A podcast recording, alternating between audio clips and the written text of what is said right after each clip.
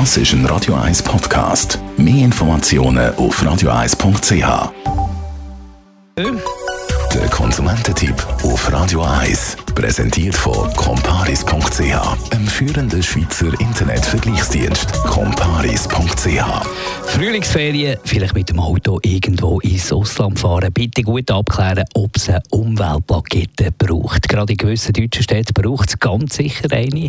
Andrea Auer, Autoexpertin von Comparis, so eine Plakette brauchen alle, außer, nehme ich an, natürlich die Elektrofahrzeuge. Nein, das ist leider falsch. Auch mit dem Elektroauto brauchst du eine sogenannte Umwelt- oder Feinstaubplakette, wenn man so will.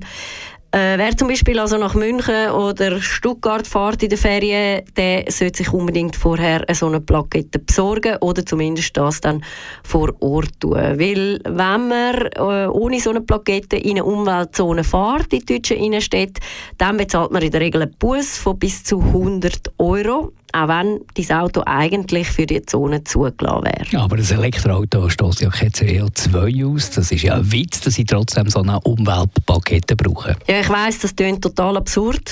Ähm, ist aber so.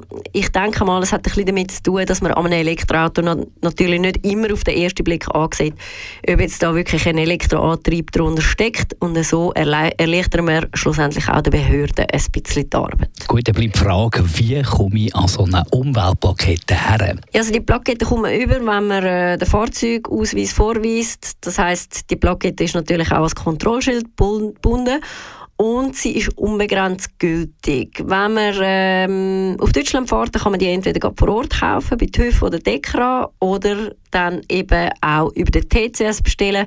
Wenn man sie vor Ort kauft, dann kostet sie zwischen 5 und 20 Franken. Über den TCS ist sie ein bisschen teurer. Für, ich glaube, nicht Mitglieder kostet sie 28 Franken. Merci Andrea Auer, sie ist Autoexpertin von Comparis.